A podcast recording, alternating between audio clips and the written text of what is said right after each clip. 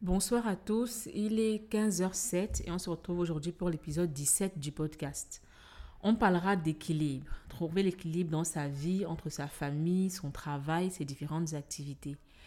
Mais avant d'aborder le sujet, j'ai envie de parler de quelque chose. Euh, ce matin, quand je réfléchissais à, aux axes pour cet épisode-ci, euh, il y a un sujet qui s'est un peu imposé à moi, je vais dire ça comme ça. C'était des choses auxquelles je n'avais pas pensé depuis vraiment de très très longues années et ça s'est imposé à, moi, sorry. Euh, j'ai vécu dans un village. C'était dans la ville de Douala, c'est vrai, mais à Douala, il y a beaucoup de villages. Euh, et à l'époque où on s'est installé là-bas, j'avais 5-6 ans. Et c'était en zone un petit peu reculée. Bon, aujourd'hui, c'est nettement plus développé voilà. Mais avant, c'était euh, assez reculé. Euh, la communauté n'était pas très grande, c'était réellement un, village, quoi. Et dans ce village-là, il y avait deux familles qui étaient connues euh, pour des raisons diverses, mais aussi parce que euh, le papa entretenait des relations sexuelles très fréquemment avec ses filles. Les filles n'étaient pas forcément majeures, elles n'avaient pas forcément l'âge légal pour faire certaines choses. Et il entretenait ces relations-là avec ses filles. C'était connu de pratiquement tout le monde. Mais on, les regardait bizarrement. C'est-à-dire que personne personne n'a jamais... Euh, personne n'a jamais osé, je vais dire ça comme ça, ou alors personne ne s'est jamais senti assez euh, concerné, voilà c'est le mot, pour, euh, pour faire quoi que ce soit. Les filles étaient un peu stigmatisées et un peu mises de côté c'est-à-dire que euh, elles avaient des amis, euh, mais voilà, c'était pas un sujet qu'on abordait. C'était pas un sujet, on n'en parlait pas devant eux ou devant elles. Euh, mais on en parlait dans les chambres, chez nous, à la maison. On disait, ah, voilà le monsieur qui fait ceci, ah, voilà la fille qui fait cela, ah, voilà. Mais jamais personne n'a step up for them. Jamais personne ne s'est opposé au père ou alors jamais personne n'est allé voir la mère pour lui demander ce qui se passait vraiment. Est-ce que c'était faux? Est-ce que c'était vrai? Euh, C'était vrai, mais je ne dirais pas comment je sais que c'était vrai. On va juste dire que c'était vrai. Euh, et que euh, je me rends compte, anyway, avant de me rendre compte de quoi que ce soit, je n'ai pas terminé. Le deuxième, le deuxième sujet qui s'est imposé à, moi, c'est ce qu'on appelle à l'époque le mpoti. Le mpoti, en français, c'est la tournante. La tournante, c'est quand plusieurs mecs euh, se mettent ensemble pour... Non, c'est pas, c'est, pas dit comme ça. Il y a un mec qui va coucher avec une meuf. Hein? Mais euh, avant ça, il s'est arrangé avec ses amis euh, pour, pour qu'ils passent l'un après l'autre. Parfois sans qu'elle ne le sache, parfois ils s'en rendent compte. Don't ask me how they proceed, I don't know. Mais il y a un film, il y a un film camerounais intitulé Quartier Mozart. Dans Quartier Mozart, il y a une scène comme ça où il y a un mec qui s'est arrangé avec sa copine pour coucher avec elle. Et avant ça, il a vu un de ses amis qui voulait également coucher avec la fille. Donc, ce qu'ils ont fait, c'est qu'ils ont éteint la lumière. Le mec a, couché avec sa copine. Bon, c'était sa copine, entre guillemets, parce qu'il n'avait pas vraiment de sentiments pour elle, il voulait juste coucher avec. Donc, euh, il a eu des relations avec la fille. Et après, il a dit à la fille qu'il devait faire un tour dehors. Et donc, il sort et il revient. Et quand, quand, quand le mec revient, c'est pas lui, c'est son ami. Et il couche avec la fille. C'était quelque chose de très fréquent quand j'étais, quand j'étais enfant. Je ne sais pas si ça continue, mais c'était quand j'étais enfant, c'est-à-dire que je veux dire de mes... J'ai connu l'existence de ce truc, j'avais peut-être 10 ans. Euh, et j'ai cessé d'en entendre parler, du moins j'ai cessé de m'intéresser à ce type de conversation quand j'en avais peut-être 15-16 ans. J'avais peut-être 15-16 ans par là en fait, ce qui m'intéresse, c'est que euh, les filles qui étaient victimes de Mpoti à l'époque, euh, c'est certainement le cas encore aujourd'hui, n'étaient pas des victimes, elles étaient des salopes. En fait, euh, elles avaient mérité, forcément, parce que voilà, c'était des filles qui avaient accepté de coucher avec quelqu'un, donc voilà, elles méritaient bien ça. c'était des filles aux mœurs légères, c'était des filles pas fréquentables. En fait, personne ne s'est dit à un moment donné qu'elles étaient des victimes, qu'elles avaient été violées par des gens, déjà par un mec qu'elles connaissaient et par d'autres mecs qu'elles ne connaissaient pas. Parce que c'est forcément un viol si le mec euh, couche avec toi et après, euh, il, il, planifie autre chose. Donc voilà. Personne ne s'est jamais dit que c'était euh, un problème. Au contraire, moi, je me souviens, on en rigolait. C'est-à-dire que la fille qui, avait été victime était stigmatisée. Euh, c'était la pute du coin, parce que voilà, beaucoup de mecs étaient passés dessus. Euh, et quand j'y repense, j'ai mal, parce que je me dis, il y avait une meuf, il y avait une meuf, quand on était en sixième. Euh, quand j'étais en sixième, elle était en cinquième, en quatrième, je ne sais plus. Et un jour, il y a eu une, une rumeur selon laquelle elle a été euh, attrapée, entre guillemets, par le souverain général en train de coucher avec des gens dans, le, dans une salle de classe obscure, dans un coin un petit peu reculé du collège. Personne n'a jamais cherché à savoir qui étaient les mecs. Personne n'a jamais cherché à savoir si son mec en faisait partie. C'était pas intéressant. Ce qui était intéressant, c'était on a attrapé la fille en train de faire des choses. Euh, c'était une pute. En fait, c'était ça. C'était juste, c'était juste une pute. Et je, me souviens que juste, je l'ai, connue pendant pratiquement 10-15 ans. Et euh, c'est l'image que j'ai gardée d'elle. Hein. Que c'était une, une, une, légère. on ne s'est jamais rapproché. On a vraiment on n'a jamais été vraiment amis. Mais aujourd'hui, quand j'y repense, je me dis quand même, je me dis que, euh, je ne sais pas trop comment dire ça qu'on a quand même grandi dans des espaces assez violents. Je ne, je ne condamne pas les parents, je ne condamne, je ne condamne personne, hein, parce que voilà, chacun a eu sa réalité. Euh, les parents aussi ont certainement eu leur réalité qui les a... Qui les a euh, Quand je dis les parents, je parle de tous ceux qui ont été en charge de notre éducation, hein, que ce soit les professeurs, les grandes sœurs, les grands frères, les parents, les oncles, les tantes, whatever. Tous ceux qui ont été en charge de notre éducation, ils ont aussi eu leur réalité. Et, et, si, et si eux aussi ont grandi dans, des, sorry, dans des environnements où ces personnes-là étaient stigmatisées, c'est normal que ça, qu'ils aient répété ce qu'ils, ont connu. Je pense à ça aujourd'hui et je me dis qu'en fait, je ne comprenais pas trop quand on parlait de normalisation du viol. Euh, vous savez que je peut-être lente à la détente, je ne sais pas. Mais généralement, j'ai besoin de process les concepts pour les comprendre vraiment et pour m'assurer que je les comprends vraiment.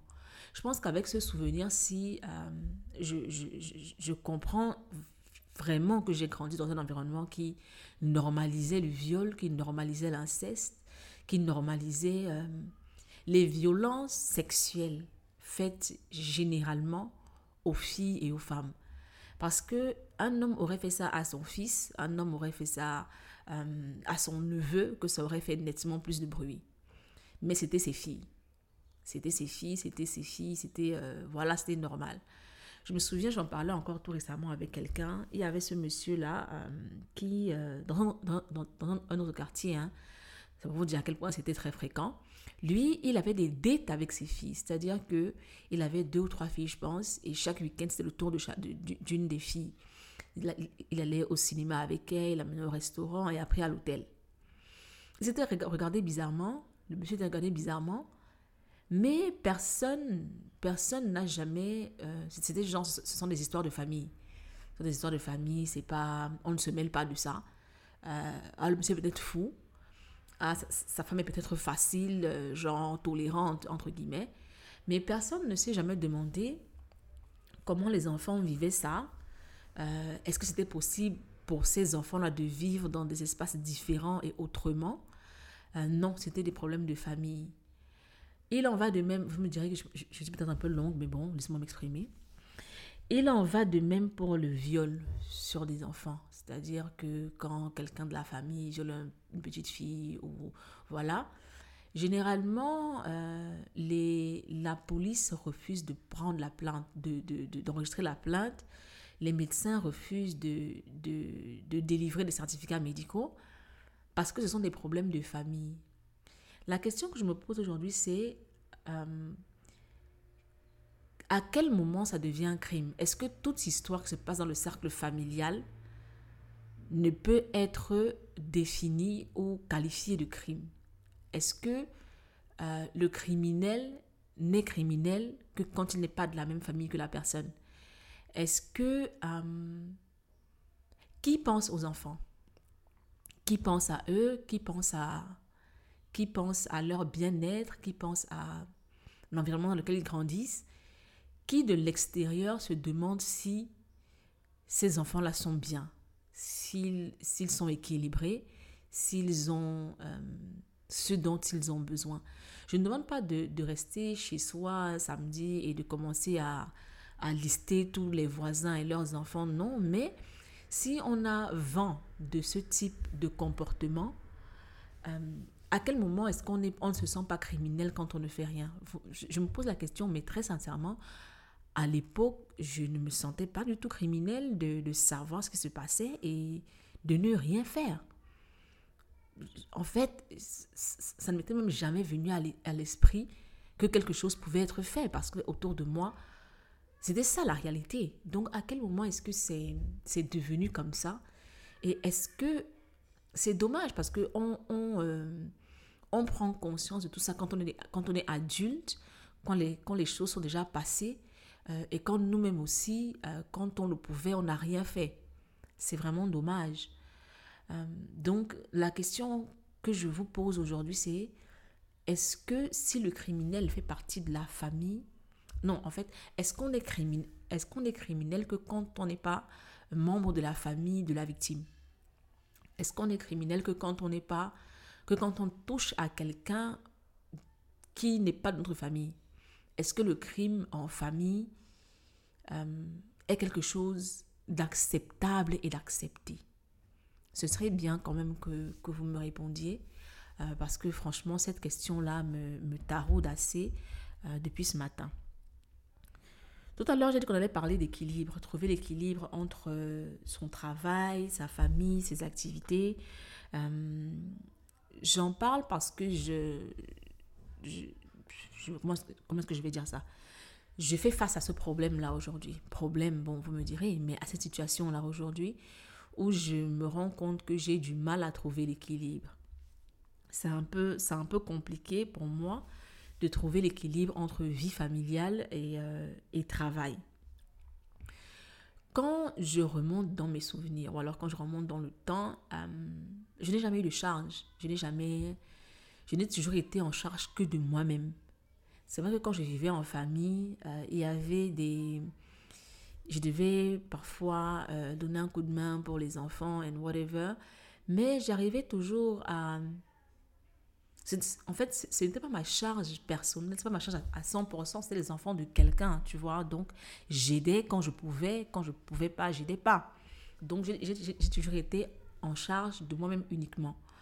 Quand je me suis installée seule, euh, c'était la même chose. J'étais en charge de moi. Ce qui fait que mon travail, mon travail et mes activités, quand je dis travail, en fait, le blogging, le podcasting est, euh, est inclus parce que pour moi, c'est je me dévoue vraiment comme c'était un boulot, euh, comme je gagne de l'argent. C'est très très important pour moi, euh, ces activités créatives-là, qui peuvent être pour certains des hobbies. Pour moi, ce n'est pas un hobby, euh, ça participe vraiment à mon équilibre mental. Et je, je le fais avec tout le sérieux possible. Donc quand je parle de travail, je parle d'activités génératrices de revenus et je parle euh, d'activités créatives que je mène. Donc je disais, mon travail, c'était vraiment mon tout. C'est-à-dire que euh, je passais mon temps à lire pour, euh, pour, euh, acquérir des connaissances. J'étais super, hyper, méga productive, qu'il s'agisse de, de, de, de, boulot, de création de contenu. Vraiment, j'étais super à fond. Et je n'avais pas vraiment de, vie personnelle. Elle était... elle se limitait à ma famille j'avais c'était vraiment la période où j'avais fait le break euh, le break amoureux dont je parle souvent. Euh, entre parenthèses j'ai décidé de faire euh, trois 3 à 4 ans de break amoureux pour redéfinir mes bases et et décider de ce que je voulais vraiment dans une relation. Donc pendant cette période là j'avais pas vraiment de vie de vie amoureuse encore moins de vie sociale parce que les gens que je fréquentais étaient directement liés à mon travail ou à mes activités créatives. Donc, j'étais tout le temps en train de travailler, même, même euh, dans les épisodes de chilling, des sessions de chilling, on parlait, on était vraiment des addicts. On ne parlait que de ça, quoi. Je me souviens pas, euh, non, je me souviens pas de, de rencontres où on a parlé. Pour vous dire la vérité, je ne savais même pas, en fait, je savais même rien de la vie privée de, des gens avec qui je, je traînais. Non, on, se, on était vraiment focalisé travail, travail, travail. Donc ça, c'était un lifestyle pour moi et j'étais supra méga productive et c'est comme ça que je me connais en fait c'est cette image là que j'ai de moi euh, quelqu'un de vraiment dévoué à ses activités et qui performent vraiment well, quoi. Ça, c'est, pour moi, c'est, c'est le minimum. C'est-à-dire que vous me direz peut-être que la barre est, est trop haute, mais pour moi, c'est ça le minimum. Performe vraiment hyper well. Ça, c'est le minimum. Donc après, j'ai rencontré le papa du petit humain. Euh, à, cette période-là, j'avais, euh, j'en ai déjà parlé, je pense, mais bon, pour ceux qui, n'étaient pas là, à, cette période-là, j'avais euh, un contrat long terme. Mais comme je l'ai, je, l'ai dit, mes contrats, je les signais, je préférais avoir plusieurs contrats à court terme, des contrats ponctuels de consultance parce que ça me permettait de toucher à tout partout. Et j'avais un contrat euh, long terme, mais pas prenant, parce que euh, je voulais continuer de travailler in between mes short-term contracts et je m'étais dit, euh, ce long-term contract là, le salaire que je reçois est le salaire qui couvre mes charges. Les, les, les, paiements que j'ai des short-term contracts, c'est mes économies. Donc c'était vraiment très structuré, vraiment très clair dans ma tête. Donc je rencontre papa du budget humain, j'ai un contrats long terme et j'ai de, de, de, nombreux contrats court terme. Voilà.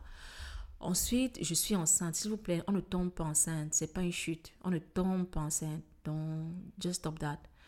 Donc, après, je suis enceinte. Euh, je vais très mal psychologiquement et physiquement.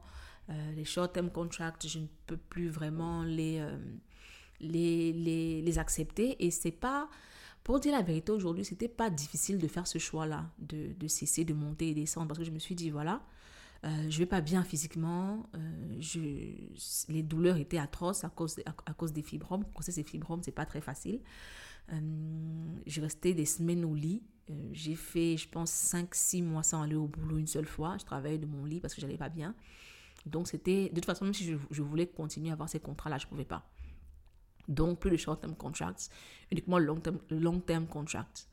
Euh, je me suis focalisée sur moi, sur ma santé mentale, sur ma santé physique.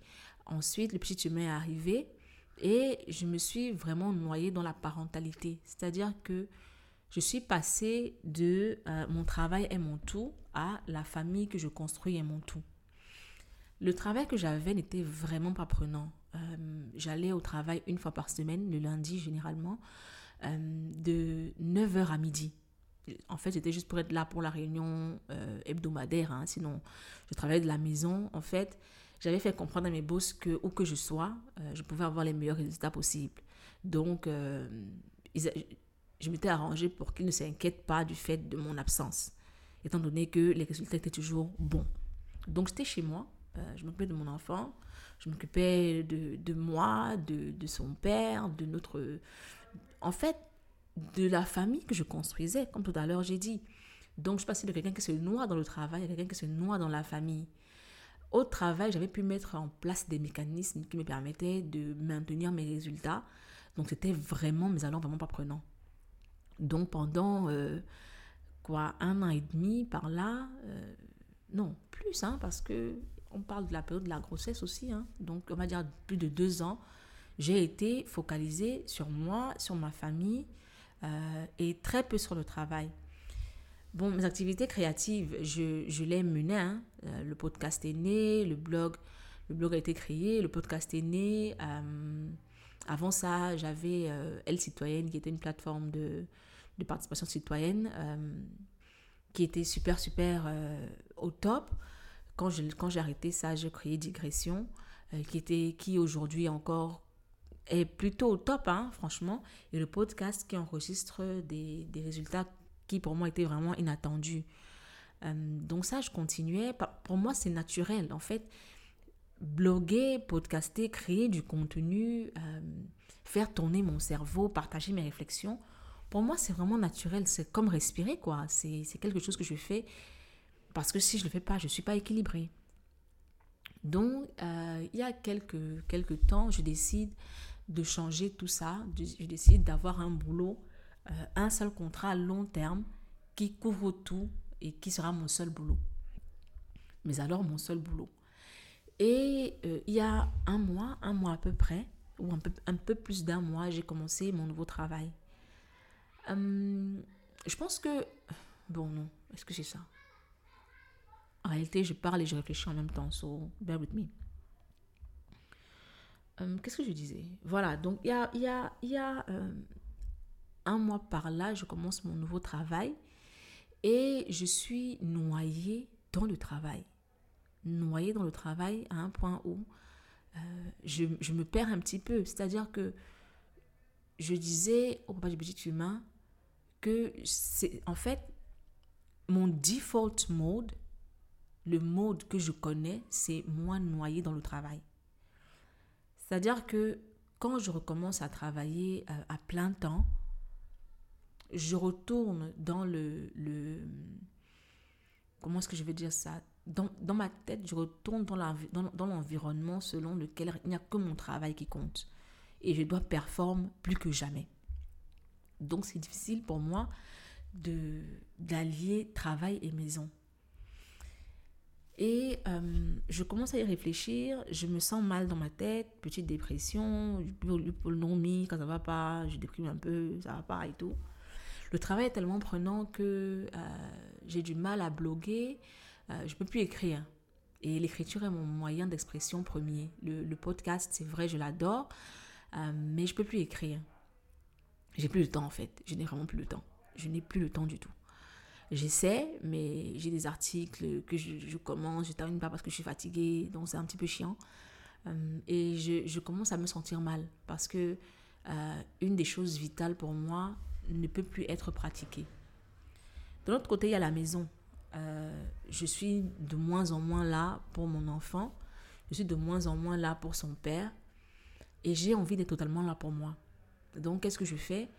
À mes moments libres, je me noie dans une série pour, pour, pour, pour faire quoi même? En réalité, je me dis, ouais, j'ai besoin de, de, de souffler, j'ai besoin de me reposer, j'ai besoin de...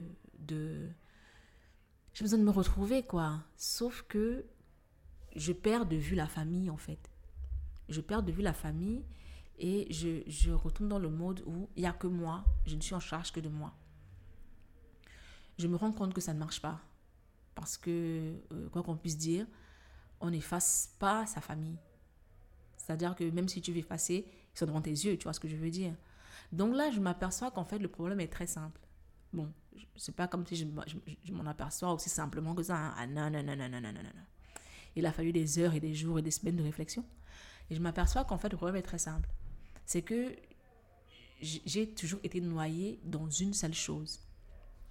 Premièrement, j'étais noyée dans le travail et dans mes activités créatives. J'étais noyée dedans, mais alors vraiment. Et j'ai donné 100%. Ensuite, j'ai donné 100% à la famille. Donc aujourd'hui, du moins à ce moment-là, j'avais du mal à ne...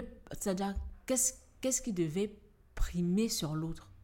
Comment est-ce que je fais si je ne sais que me donner à 100% pour une des choses à la fois Comment est-ce que je gère?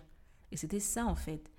Comment est-ce que je sors de, de, de la configuration d'avant où c'était travail et temps pour moi? Et comment est-ce que je sors de la configuration où c'était famille uniquement? Comment est-ce que j'allie les deux? Ça, ça a été vraiment difficile. Euh, ça a été super, super. Déjà, déjà, le réaliser a été difficile. Parce que je me disais, euh, même quand je suis là, je ne suis pas là. Même quand je suis à la maison, je ne suis pas là. C'est-à-dire, quand je suis à la maison, dans ma tête, c'est, c'est du temps pour moi que j'ai euh, entre deux sessions de travail, on va dire ça comme ça. Du coup, I was just, j'étais noyée en moi. Je faisais les choses pour moi. C'est-à-dire que le petit humain, vous savez, parfois, quand on est à la maison, on a l'impression qu'on est avec les gens avec qui on vit, parce qu'on est à la même maison. Mais on peut être là et chacun va à ses, activités. Et en réalité, on n'est pas ensemble. On est juste dans le même, dans, le même espace, mais on n'est pas ensemble. Et c'est ce qui se passait en fait. J'étais dans l'espace, mais j'étais pas avec eux. Petit humain, je me, je me mentais, c'est-à-dire, bon, peut-être pas me mentir, mais j'avais l'impression d'être là parce que j'étais parfois à la maison et il me voyait et je le voyais et puis on rigolait deux, trois, deux, deux, deux, trois minutes. Mais en réalité, j'étais pas là. Je prenais pas le temps de jouer avec lui, je prenais pas le temps de lui parler. Euh, je, lui, bon, je lui parlais, mais c'était pas comme avant où je m'asseyais avec lui et puis on faisait nos choses, quoi. C'était plus vraiment ça. Mais j'avais pas l'impression euh, de ne plus en faire assez parce que je me disais, mais parfois je suis à la maison. Je n'avais pas conscience que quand j'étais à la maison, J'étais pas avec eux, j'étais pas avec lui, j'étais pas j'étais dans ma dans, dans, mon monde, dans mes séries, dans, dans ma dépression ou alors non, pas, pas dépression, pas dépression, c'est quand même beaucoup dire, mais mon coup de mou, euh, je, je, je, je, ne m'en rendais pas compte.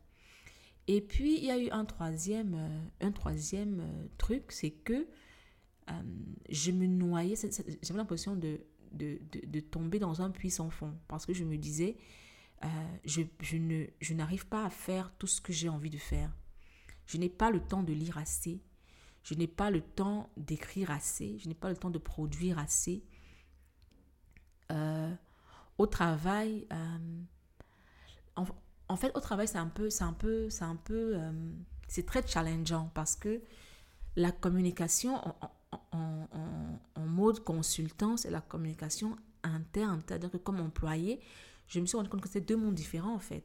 C'est-à-dire que j'ai, je, je, sais que je suis au top quand même en termes de, de, communication, en, en, mode euh, consultance, mais je n'avais pas réalisé que la réalité euh, en, en, organisation ou en entreprise est vraiment différente. Donc c'était aussi comme partir de zéro, tu vois. C'était du genre, euh, il fallait trouver son équilibre dans, dans, dans, dans cet univers-là aussi. So, j'avais juste l'impression de tomber à chaque pas. Au travail, il fallait trouver son équilibre. À la maison, en fait, au travail, quand je dis au travail, c'est deux volets. C'est-à-dire que connaissance, compétence, il faut trouver son équilibre. Maintenant, temps passé au travail, il faut trouver son équilibre. À la maison, il faut trouver son équilibre. Euh, activité créative, il faut trouver un équilibre. Euh, comment je m'en sors? Parce que j'ai l'impression que rien ne marche. J'ai l'impression que rien ne marche. Oui, au travail, j'ai de bons résultats, c'est vrai. Euh, mais à la maison et activité créative, je ne me sens pas assez investie et j'ai l'impression que ça ne marche pas. Ça, c'était... Et quand c'est comme ça, quand je me retrouve devant un gros bloc, quand je me retrouve devant, devant un mur de béton, euh, généralement, je m'évade. Et comment est-ce que je m'évade? Je me noie dans des séries. Je me noie dans des séries euh, parce que ça me permet de ne pas réfléchir, ça me permet de vivre d'autres réalités, ça me permet de ne pas être là. Et ça, c'était vraiment... Euh, c'est-à-dire que je ne me laissais pas le temps de réfléchir à comment est-ce que j'allais régler le problème, parce que c'était réellement un problème. J'ai dû me poser. Non, pas du tout, qu'est-ce que je raconte? J'en ai perdu le sommeil. Euh, je me, je me, déjà que je suis quelqu'un, je suis un overthinker. C'est-à-dire que je passe ma vie à passer et repasser les choses dans ma tête. Je réfléchis 145 fois aux mêmes choses. Donc, je me réveillais, je me suis rendu compte que je me réveillais dans la nuit tout le temps à la même heure, c'est-à-dire 3 euh, heures du matin. Je restais éveillée dans le lit à repasser toute ma journée dans ma tête, ce que j'aurais dû faire, ce que j'aurais pas pu dû faire, ce que j'aurais pu faire, ce que j'aurais pu entendre, ce que j'aurais dû entendre, ce que j'aurais pu ou dû voir. C'était euh, vraiment compliqué. En plus de ça, euh, quand je mettais le petit humain au lit, I was so wasted que je m'endormais. Je m'endormais à 19, 20 heures tous les jours. Je m'endormais à 19, 20 heures tous les jours. Ça fait que j'avais pas, j'avais pas de, de... Je, rentre, je rentre du boulot vers 18 heures. Euh, je mange, on chill un petit peu, 20, 30 minutes. Je mets le petit humain au lit et boum, je dors. je dors et voilà. Un, nouveau jour commence et je fais la même chose. Vous me direz, ouais, mais c'est seulement un mois, non Ouais, mais un mois, ça peut être loin. Hein. Donc, euh, euh, donc, c'était ça. Je faisais uniquement ça, tous les jours. Et ça devenait long parce que je me disais, en réalité, au final, ma vie, ce n'est que le travail. Et si si euh, je définis ça comme ça, je suis fichue. Parce que je vais euh, me détacher de ma famille et me noyer vraiment, vraiment dans le travail. C'est-à-dire que là, je me noie, c'est vrai, mais j'en ai encore conscience. Il ne faut pas que j'arrive à un niveau où je n'ai plus conscience de la situation. Donc, euh, qu'est-ce que j'ai fait? Je me suis dit, déjà de 1, je dois accepter qu'on ne pas performe partout tout le temps. Ça, pour moi, c'est une nouvelle situation. Je ne la connaissais pas, je n'ai jamais connue avant. Je n'ai jamais euh, été, entre guillemets, en charge d'une famille. Quand je dis en charge d'une famille, ça ne veut pas dire que je suis la personne alpha de la maison, non. C'est-à-dire que je n'ai jamais, je n'ai jamais été... Euh, comment est-ce que je vais dire ça? Je n'ai jamais eu d'autres gens à ma charge. Je n'ai jamais était... euh, je ne trouve pas le bon mot. J'étais seule en fait. Il n'y avait que moi. J'étais seule. Aujourd'hui, je ne suis plus seule et c'est une situation qui pour moi est nouvelle. Euh, allier ça et le travail, c'est nouveau. Donc ça, déjà, j'ai dû accepter que c'était une nouvelle situation et que je n'ai pas les armes. Parce que ces armes-là, je vais devoir les définir et les créer. Je ne les ai pas. Parce que je ne, je ne connais pas cette situation-là. Je me noie soit dans le travail, soit dans ma famille. Les deux, c'est, je ne sais pas comment... Je vais pas utiliser le mot jongler, parce que jongler, ça veut dire qu'on ne fait pas ce qu'on a à faire. Euh, on trouve des, des raccourcis pour, je sais pas, prétendre qu'on fait ce qu'il faut, mais c'est pas vraiment ça. Donc, je ne vais pas jongler entre les deux, non. Je veux trouver le moyen euh, de vivre les deux pleinement. Parce que je me suis rendu compte que mon travail m'épanouit vraiment. Je, mon cerveau s'est remis en marche. Euh, pendant les deux ans et demi où j'étais euh, noyée dans la famille, c'est pas que mon cerveau ne fonctionnait pas, mais pour moi, c'est comme un, un nouveau, pas un nouveau départ, mais une, une découverte, c'est-à-dire c'est un nouveau domaine, euh, peut-être pas si nouveau que ça, mais là, parce que je travaille dedans de- depuis des années, mais c'est un nouvel aspect de ce travail-là pour moi. Et je m'épanouis au bureau, je m'épanouis dans le travail. Euh, c'est vraiment très épanouissant. Et je sais que, que je, suis tout- euh, je- suis également très épanouie dans, dans ma petite famille. Je suis épanouie chez moi, quoi. J'aime m'occuper de chez moi, j'aime m'occuper des gens avec qui je vis. J'adore faire des bisous à mon, petit humain. Euh, et ça, c'est un épanouissement qui, pour moi, est super important. Je suis tout aussi épanouie euh, quand je crée. Quand je, crée du contenu, euh, quand j'interagis, quand je m'occupe à faire des choses pour moi. Ça, c'est quelque chose qui... Je ne, je ne suis pas de ceux qui se contentent de n'être utile que dans le cadre de leur travail. J'ai besoin d'être utile euh, à un niveau plus élevé. Je n'ai pas envie d'être uniquement une machine euh, pour mes boss ou bien euh, pour... pour je n'ai pas envie d'être uniquement quelqu'un qui travaille pour se faire rémunérer par son boss. Voilà. J'ai pas envie d'être employé et subalterne toute ma vie, tu vois. Genre dédier ma vie à ça. Non, pour moi, j'ai besoin d'avoir quelque chose pour moi, que je fais pour moi, qui est à moi en fait. Et de performer vraiment well dans ce, dans ce, dans ce domaine-là. Parce que si le mytho travail, ce serait genre, je me souviens, je demandais à un collègue la dernière fois, euh, du moins pas un collègue, je demandais à mon boss en fait, à part ton travail, qu'est-ce que tu fais? Qu'est-ce que tu fais pour toi? Qu'est-ce que que tu crées pour toi? Qu'est-ce qui euh, c'est quoi en fait la trace que tu laisses à part celle que tu laisses pour ton boss Et bon, sa réponse ne vous, ne vous concerne pas, mais c'est pour vous dire à quel point c'est pour vous dire à quel point c'est super important pour moi et euh, je pense je pense quand même que ça devrait être important pour pour pour nous dans une base sur une base générale. Donc, il y a trois choses qui m'épanouissent, qui participent à mon épanouissement, mais qui ne sont pas forcément liées et qui ne sont pas forcément vécues ensemble au même moment. Donc, comment est-ce que je gère? Comment est-ce que je gère? Euh, Ça, ça a été, euh, ça a été le questionnement de ces derniers temps. Euh, après réflexion, après, non, même pas après réflexion, qu'est-ce que je raconte? En fait, j'ai regardé une vidéo. J'ai regardé une vidéo, comment est-ce que je suis tombée dessus? J'ai lu hum, la newsletter de Farnham Street. Farnham Street, c'est... Non, allez, allez chercher, c'est merveilleux. Farnham Street est merveilleux.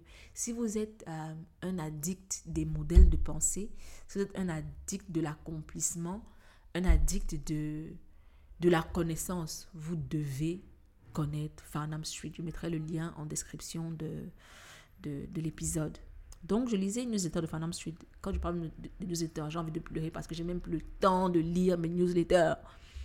Donc, je lisais euh, Farnham Street et je me suis. Juste tombé. Euh, qu'est-ce que je raconte? Oui, je lisais la, la newsletter de Farnham Street et il y avait un lien vers, euh, vers un, un, une interview de Jeff Bezos qui disait que le plus important n'est pas de savoir ce qui changera les dix prochaines années, mais plutôt de savoir ce qui restera statique durant les dix prochaines années.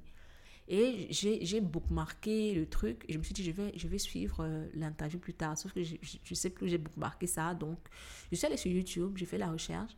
J'ai pas trouvé cette interview-là, mais j'ai trouvé, une, trouvé une, interview de Jeff Bezos où il parlait d'équilibre entre travail et famille. Le, le, journaliste lui demandait, du moins l'intervieweur, je sais pas si les journalistes, l'intervieweur lui demandait comment est-ce qu'il fait pour trouver l'équilibre entre euh, la famille et, euh, et le travail. Et il a dit un truc qui m'a marqué. Il a dit qu'il refuse de parler d'équilibre. Ce n'est pas un équilibre parce que c'est pas comme si quand, quand, tu prends ça comme comme et comme euh, quand tu euh, conçois ça comme comme la recherche d'un équilibre, ça veut dire que tu te dis déjà que jamais au grand jamais même si l'équilibre tu le trouves, jamais au grand jamais tu ne pourras euh, être être baisser ta garde parce que tu, tu baisses ta garde tu tombes.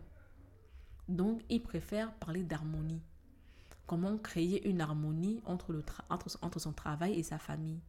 Et je me suis reconnue dans, ses propos parce qu'il a dit, il a dit, je m'épanouis chez moi, je m'épanouis en famille, je m'épanouis... Euh, euh, sorry, on sonne, ça m'a... On sonne à la maison et ça m'a, ça m'a un peu... J'ai perdu un petit peu le fil. Je m'épanouis en famille et je m'épanouis dans mon travail. Comment est-ce que je fais en sorte que... Comment est-ce que je trouve une harmonie entre ces deux-là pour que mon, épanouissement soit à 360 degrés euh, et que les deux choses aillent ensemble, les deux réalités aillent ensemble. Et ça, ça a été pour moi un déclic. Je me suis dit, en fait, c'est ça. En fait, c'est exactement ça. Le problème, c'est que je prends la chose, je parle d'équilibre. C'est pas ça, en fait. Je ne dois pas parler d'équilibre, mais trouver une harmonie entre les trois choses et accepter également que parfois une des trois choses ou deux des trois choses peut primer sur deux ou une chose. Je ne sais pas si vous comprenez. C'est-à-dire que parfois, parfois j'aurais besoin de me noyer dans, le travail à certains moments. Parfois, j'aurais besoin, de me noyer dans ma famille à certains moments. Parfois, j'aurais bon, besoin de me, noyer dans ma créativité à certains moments. Mais ça ne veut pas dire que les, les, les autres choses sont abandonnées. C'est-à-dire, um, I don't know how to put it. Par exemple, prenons un, un, un, exemple. Mon enfant tombe malade. Je continue à aller au travail. Sauf que je ne peux plus. Je serai certainement distraite parce que je penserai à mon enfant. Mais ça ne veut pas dire que je ne travaille pas. Ça veut juste, que, juste dire qu'à ce moment-là, ma famille a pris un petit peu plus le dessus. Vous voyez ce que je veux dire? En fait, c'est ça. Donc, je dois déjà trouver l'harmonie entre les trois. Déjà, le, simple fait de ne plus parler d'équilibre a, pour moi, enlevé un grand poids sur mes épaules. Je suis plus, plus calme, je suis moins stressée, j'arrive à dormir enfin. Euh, j'accepte que je ne suis pas superhuman. À l'époque, j'arrivais à me noyer dans une seule chose et à performer moi parce que je me donnais à 100%. Aujourd'hui, je dois pouvoir performer en sachant c'est-à-dire que je dois trouver une harmonie qui me permet de performer dans les trois domaines. Sachant que parfois je serai à 100% ici, euh, pas à 100%, enfin, ça c'est plus possible. Parfois je serai à 60-50, parfois je serai à 70, 60-40 euh, que je raconte. Parfois je serai à 70-30, parfois je serai à 50-50. En fait, c'est trouver cette harmonie-là et accepter qu'on ne peut pas être partout au même moment.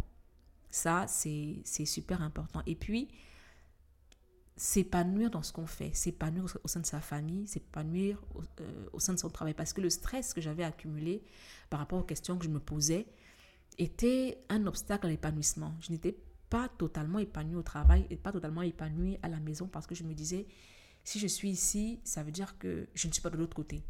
Si je suis de l'autre côté, ça veut, pas dire, ça veut dire que je ne suis pas ici. Et c'est un problème. Pourtant, ça ne l'est pas. C'est totalement normal. C'est comme ça que la vie fonctionne. Si je suis chez moi, assise, en ce moment, ça veut dire que je ne suis pas chez ma soeur en train de taper les commentaires. Parce que je ne suis pas, je n'ai pas le, don d'ubiquité. Je ne vais pas être à deux endroits en même temps. Je suis ici. Voilà. Donc ça, c'est super important de, de l'accepter et, de gérer ça. Une autre chose, c'est que je me suis rendu compte que je suis... Non, je ne me suis pas rendu compte, ça, ça, je le sais. Je suis un être de spontanéité. Euh, je ne suis pas quelqu'un qui planifie, ça, ça je l'ai déjà dit, euh, sur 5 ans, 10 ans, whatever, machin, ceci, non. Euh, je ne planifie pas. Euh, je pense que quand les, choses sont spontanées, elle passe mieux. Donc, je, je, je me suis aperçue que je ne peux plus fonctionner comme ça. Ça a marché quand j'avais pas forcément tout, toutes ces, toutes ces obligations-là. Mais aujourd'hui, j'ai vraiment besoin de planifier. C'est-à-dire que je dois planifier mon travail. Je dois planifier et bien planifier le temps que, je passe avec ma famille et je dois planifier mon temps de créativité. Bon, ma, ma créativité, elle est on H24, mais le temps où je matérialise cette créativité-là. Par exemple, cet épisode, si j'ai voulu l'enregistrer le jeudi soir, je me suis dit, voilà, je suis inspirée, allez, je l'enregistre. Et après, je me suis dit, non, en fait, parce que je n'ai pas noté les points dont j'ai parlé. Euh, je n'ai pas, je n'ai pas, comment est-ce que je vais dire ça? Ce soir, par exemple, je ne sais pas si le du petit humain voudrait qu'on passe du temps ensemble. Non, oh, non, non, non, je me trompe. En fait, j'ai dit à la maison, ce soir, j'enregistre mon podcast. Ça m'est venu comme ça, j'ai dit, bon, ce soir, j'enregistre mon podcast. Et il m'a demandé, euh, tu ne sais pas si j'aurais aimé passer du temps avec toi. Et c'est là que je me suis et c'est là que j'ai eu la confirmation que je dois commencer à planifier les choses. Je ne peux plus euh, faire des, trucs juste quand ça m'arrange. It's not, ça, ça, ne marchera pas. Dans cette configuration, si ça ne marchera pas. Parce qu'avant, j'étais tout le temps à la maison, donc on passait tout le temps du temps ensemble. Aujourd'hui, ce n'est plus possible. Donc, il va vraiment falloir euh, planifier des moments de qualité ensemble. Je ne peux plus me lever un matin et puis boum, euh, voilà, je fais ci, je fais ça. Non, je ne suis pas seule. Je ne suis pas seule. Je suis. I don't know how to put it. J'ai besoin que mon couple soit équilibré.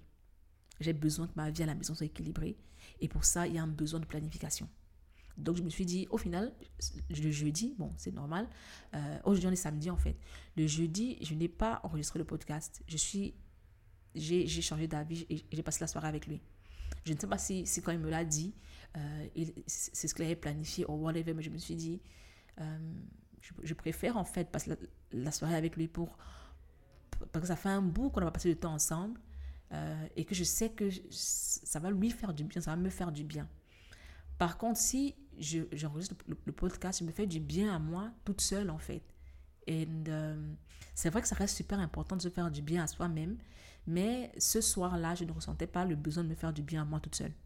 I was like, I want, I want, I want us to be, to be okay together. Voilà, c'était ça en fait. Donc c'est ce qui s'est passé. Euh, donc aujourd'hui, je dois planifier.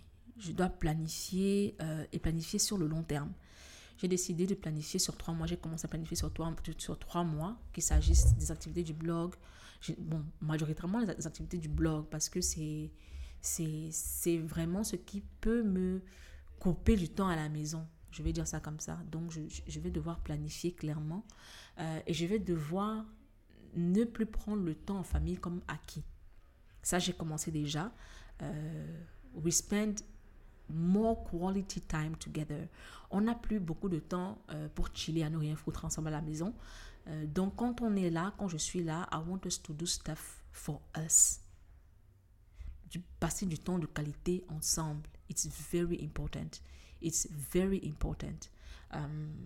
Ça, c'est vraiment, c'est vraiment super important. Passer du temps de qualité ensemble. Um, et puis, j'ai eu une discussion avec des amis la dernière fois. On parlait de la vie en couple. Et je leur disais que la vie, bon, du moins, je, leur parlais et je me suis rendu compte que quand je leur parlais, je me parlais à moi-même aussi. La vie en couple, au final, ce n'est pas. C'est accepter qu'on n'est plus seul et faire des choses pour soi, oui, mais aussi parce qu'elles peuvent être agréables pour l'autre. Ça, c'est super important. Et quand on est à 100% noyé dans la famille, on perd de vue ça. Euh, le, papa, le papa du petit humain travaille de la maison. Je travaille de la maison moi aussi. Euh, donc on est tout le temps ensemble. Et j'ai perdu de vue que ce temps ensemble-là euh, n'était pas illimité.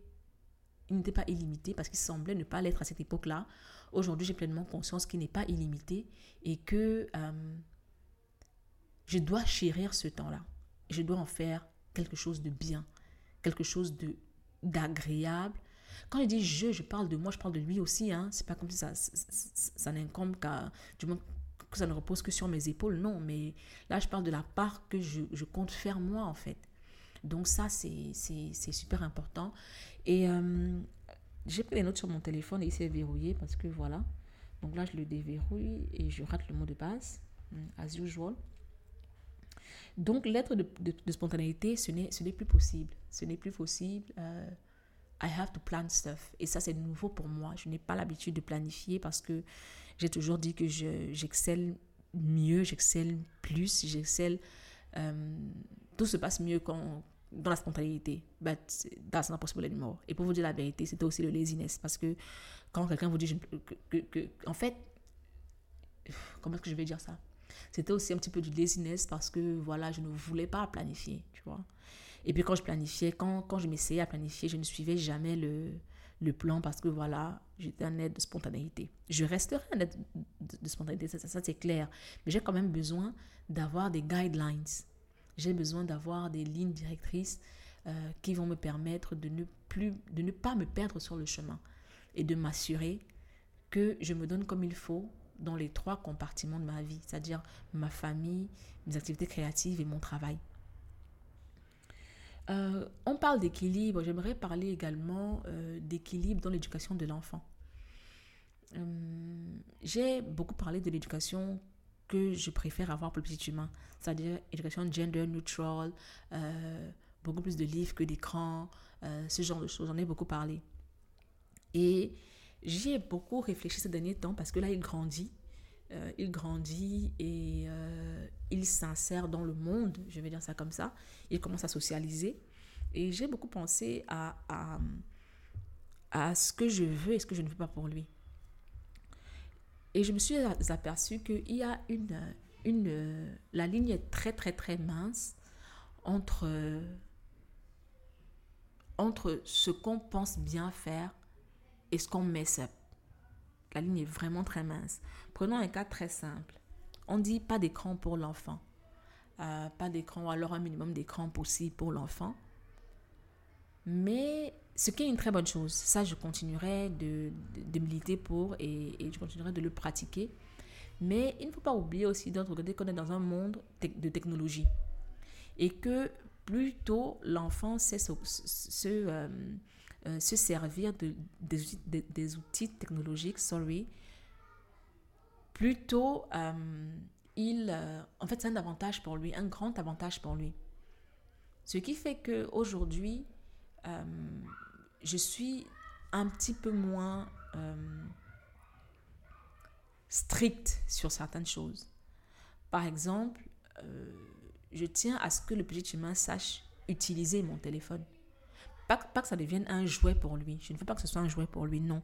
Mais qu'il sache l'utiliser. Parce que ça crée des bases pour lui, pour le monde technologique dans lequel on vit, pour le monde de technologie dans lequel on vit. Donc parfois, oui, je laisse avec mon téléphone, il, il, le manipule et après il me le rend. Et le truc, c'est comment, en fait, c'est trouver, euh, trouver l'environnement le, dans lequel l'enfant n'est pas addict. C'est en fait ça. En fait, c'est pas genre pas d'écran, machin. Non, je pense qu'au final, c'est trouver l'environnement dans lequel l'enfant n'est pas addict à la chose. C'est ça le plus important. Et c'est ce sur quoi je travaille aujourd'hui. En parlant de ça, euh, je, vais, euh, je fais une parenthèse. Beaucoup de gens me demandent comment ça se fait que le petit humain ne casse rien, ne déchire rien. Euh, et je leur disais, j'en parlais encore hier, on ne lui refuse rien. Généralement, un enfant est accroché aux choses qu'on lui refuse. Par exemple, si vous, je me suis rendu compte que dans, ma maison, on ne dit pas beaucoup non. On ne dit pas beaucoup non à l'enfant. Euh, il a accès à tout. Il a accès à absolument tout. Sauf aux choses qui peuvent être euh, dangereuses pour lui. Ce qui fait que, euh, vu qu'il sait qu'il a accès à tout, rien n'est tabou et rien ne polarise son attention au point où il, est obsédé. Quand il prend mon téléphone, par exemple, et qu'il le manipule, euh, quand il en a marre, il le laisse de côté, il va continuer sa vie. Par contre, si j'étais en mode, ouais, non, non, non, non, non, non, non, il allait polariser toute, toute son attention sur le téléphone, il allait le vouloir tout le temps. Il joue avec mon téléphone, il le manipule, après il me, le rend. Il joue avec mes affaires, il les que ce soit mes boucles d'oreilles, que ce soit mes livres, que ce soit... Les livres, il les prend, il feuillette et après il les remet. Euh, pas toujours à leur place, ne hein, faut pas se mentir. Mais voilà, donc c'était la parenthèse que je voulais faire. Donc je parlais d'équilibre entre... C'est-à-dire que ne, pas, ne pas traverser la ligne. Désolé, mes neveux sont là, donc ils jouent, ils jouent, dans la maison. C'est eux qui ont sonné tout à l'heure. Donc il faut trouver euh, l'équilibre entre, entre ce qu'on veut pour l'enfant et ce qu'on lui fait rater. Ça, c'est euh, super important. Voilà, je rate encore le mot de passe de mon téléphone as usual. Euh, c'était quoi le point suivant Voilà. Il y, a, aussi l'équilibre entre le gender neutral et le rejet de son genre. C'est-à-dire que quand je parle de gender neutral, ça j'en parle parce qu'on m'a posé la question récemment. L'idée n'est pas de dire à l'enfant, tu n'es pas un garçon ou tu n'es pas une fille. Non. L'enfant sait, sait, clairement qui il est, euh, c'est clairement le genre qui lui est attribué. Mais il a le... Comment est-ce que je veux dire ça? Ce genre-là n'est pas son identité. Je ne veux pas que ce soit son identité et je veux qu'il ait la liberté de s'en débarrasser s'il n'en veut pas. Donc, trouver la ligne, c'est-à-dire que ne pas traverser la, frontière très étroite entre gender neutral et créer, entre guillemets, quelqu'un qui est, euh, qui, qui, est euh, pas, pas, pas, réfractaire, ce n'est pas le mot, qui devient un... un euh, comment est-ce que je vais dire ça? Une personne qui a en horreur son propre genre. Ce n'est pas ça l'idée. Ce n'est vraiment pas l'idée, ce n'est pas ça. L'idée, ce n'est pas de créer quelqu'un qui te dira "Ah non, moi je suis pas une fille. Oh non, moi je suis pas un garçon." Oh, dans l'article où je parlais du fait que dans ma tête je sois euh, à genre, j'ai bien précisé que je ne parlerai pas de cet état-là objectivement parce que je ne veux pas que ce soit euh, une euh, how do you call this thing? Que ça ait une quelconque influence sur lui. Il y a une différence entre ce que je veux pour moi et qui il est lui. Ça, je ne dois jamais perdre ça de vue et je fais tout pour ne pas le perdre de vue. Donc quand je dis gender neutral, euh, l'idée n'est pas qu'il rejette son genre, non. C'est qu'il sache que ce n'est pas forcément une partie de son... qu'il peut ne pas en faire une, une, une part de son identité et qu'il peut vivre autrement que ce qui est attendu de lui à cause du genre qui lui est attribué. Ça, ça, veut dire qu'il faut trouver pas l'équilibre, parce que l'équilibre, au final, Jeff Bezos m'a fait changer d'avis sur ce mot-là, l'harmonie. L'harmonie dans tout ça. Voilà. Euh, il faut également trouver une harmonie entre qui on est nous et qui on est en tant que parents. J'ai parlé sur le podcast euh, de, des questions que je me posais quand j'ai commencé à vouloir mettre du vernis à ongles. Là, je vous parle j'ai un vernis rouge brillant qui est super top. Donc, trouver l'harmonie entre euh, qui on est nous et l'image. Pas l'image, mais, mais l'exemple qu'on veut être pour l'enfant. Trouver l'harmonie entre être vrai envers qui on est être vrai envers ce qu'on veut montrer à l'enfant.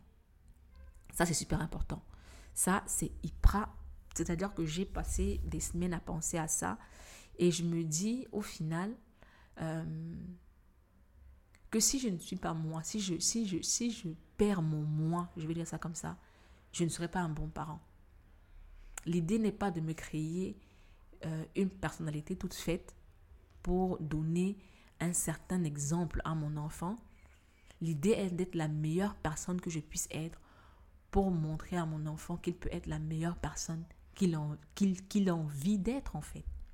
Genre, ça, c'est, super important. Ça me fait penser à une, phrase que j'ai entendue dans le livre Green Lights de Matthew McConaughey que écouté ce matin encore. Oui, j'écoute des livres, j'adore ça. Surtout quand ils sont lus par l'auteur parce que c'est superbe.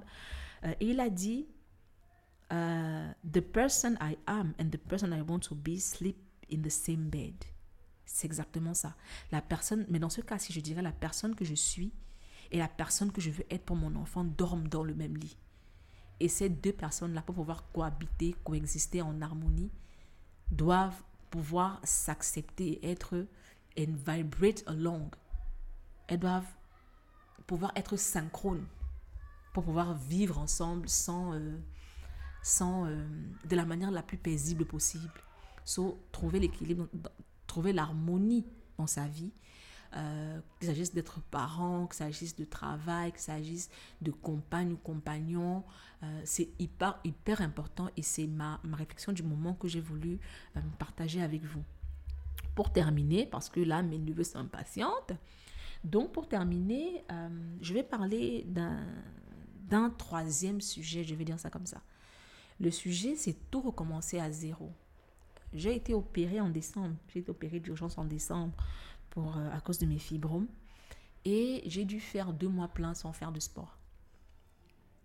Été très difficile pour moi parce que si, si vous me suivez sur Instagram ou ailleurs, vous savez que le sport est super important pour moi.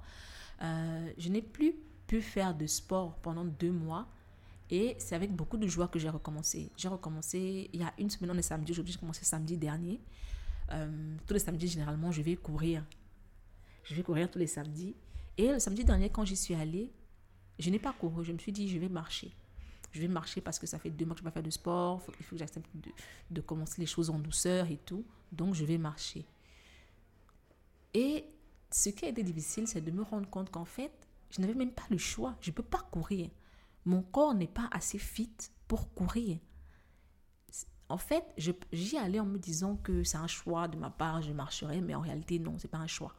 Je ne peux pas faire autrement que marcher j'ai repris des activités, j'ai repris le fitness. Euh, et les, les, mouvements qui étaient pour moi, qui sont à la base pas aussi simples que ça, mais qui, avec la pratique, étaient devenus euh, super faciles pour moi, sont hyper difficiles aujourd'hui. C'est-à-dire que euh, tenir en équilibre sur mes bras plus de 10 secondes, c'est totalement impossible pour moi aujourd'hui. Pourtant, je faisais pendant une minute, deux minutes sans, sans souci. Mais là, 10-15 secondes, euh, j'ai super mal. Je dois m'arrêter, je dois prendre une pause. Et it humbled me. It humbled me parce que ça m'a permis de comprendre qu'il ne faut pas perdre de vue le fait que le niveau où on est n'est jamais acquis. On peut devoir recommencer à tout moment. Donc, il faut être grateful de là où on est et être grateful d'avoir la chance de repartir de zéro parce qu'on se rend compte de, comment est-ce que je vais dire ça, de la valeur de ce qu'on avait. Il doit avoir de même pour mon travail. Je vous l'ai dit tout à l'heure, je me suis aperçue que euh, la communication en tant que consultante, la communication en tant qu'employée euh, à plein temps, c'est deux choses différentes. Et j'ai l'impression, j'ai vraiment l'impression de repartir de zéro, euh, de devoir tout apprendre. C'est vrai que j'ai des acquis, mais voilà. En plus de tout apprendre, il faut également apprendre le déroulement, euh, le, le, euh, il faut également maîtriser l'environnement de l'organisation dans laquelle on travaille. C'est un nouveau milieu. Je dois m'adapter, je dois tout apprendre de zéro. And it humbles me parce que passer de, de, de, comment je vais dire ça, de la situation de la personne qui apprend aux autres à la situation de la personne à qui on enseigne des choses, it's humbling. It's very humbling. Euh, et pour vous dire la vérité, si vous laissez votre ego euh, se mettre en travers de votre chemin, vous n'y arriverez jamais. Aujourd'hui, je suis retournée, c'est samedi aujourd'hui, donc je suis allée marcher. Je n'ai pas couru, je n'ai même pas essayé de courir. J'ai accepté le fait qu'il m'est impossible de courir. I'm not fit enough for that. Donc, je recommence à zéro, je recommence par marcher et quand je pourrais, peut-être dans une semaine, dans deux, dans trois semaines, je vais courir. Ce n'est pas facile. C'est lourd mentalement, mais il se passe quoi si je précipite les, choses? Il se passe que je bousille tout. Il se passe que jamais je ne vais réatteindre le niveau. En fait, l'idée n'est même pas d'atteindre le niveau que j'avais avant, mais d'atteindre un bon niveau. Un bon niveau. Parce que généralement, quand on se, on se focalise le niveau, euh, où on était avant, on ne se rend pas compte que c'est en fait c'est le passé, c'est fini, c'était avant. On ne peut jamais faire revenir avant, c'est fini. Donc aujourd'hui, qu'est-ce qu'on cherche? On cherche à avoir un meilleur niveau qu'aujourd'hui. On définit un niveau qui pour nous est le niveau entre guillemets idéal et on strive vers ça. C'est ça en fait. Donc ce que je voulais dire c'est qu'il faut accepter, euh, accepter d'accepter que ce qu'on a n'est pas éternel et que parfois on va devoir recommencer à zéro et que ce n'est pas si grave que ça en fait. C'est pas comme si on a perdu les acquis, non. C'est juste qu'on n'est pas, euh, how can I put it? On a juste besoin de recommencer. On va dire ça comme ça. Vous vous rendrez compte que je n'ai pas bégayé tant que ça pendant cet épisode-ci. Je tiens euh, à me féliciter. C'est très important pour moi. Ça veut dire que ça veut dire que le fait d'avoir vraiment planifié cet épisode-ci m'a permis d'être plus calme, euh, de moins m'emporter parce que généralement je m'emporte, du coup je bégaye un petit peu plus. Euh, de moins m'emporter et même je n'ai pas été comment est-ce que je vais dire ça? Je n'ai pas été perturbée par l'arrivée de mes neveux qui sont en train de courir partout, ils sont en train de vraiment courir partout. Euh, j'ai gardé mon calme, ce qui fait que j'ai pu parler posément. And I'm very happy about it. Euh, il faut savoir célébrer ces, choses-là parce que je ne suis pas sûre que l'épisode prochain, je serai aussi. Euh, que je vais articuler de la même façon quand je vais parler. So, you guys, vous devez vraiment jouer de ce moment-ci. Because we don't know de quoi demain sera fait. Voilà, je pense que j'ai fait le tour, as usual. So people bye.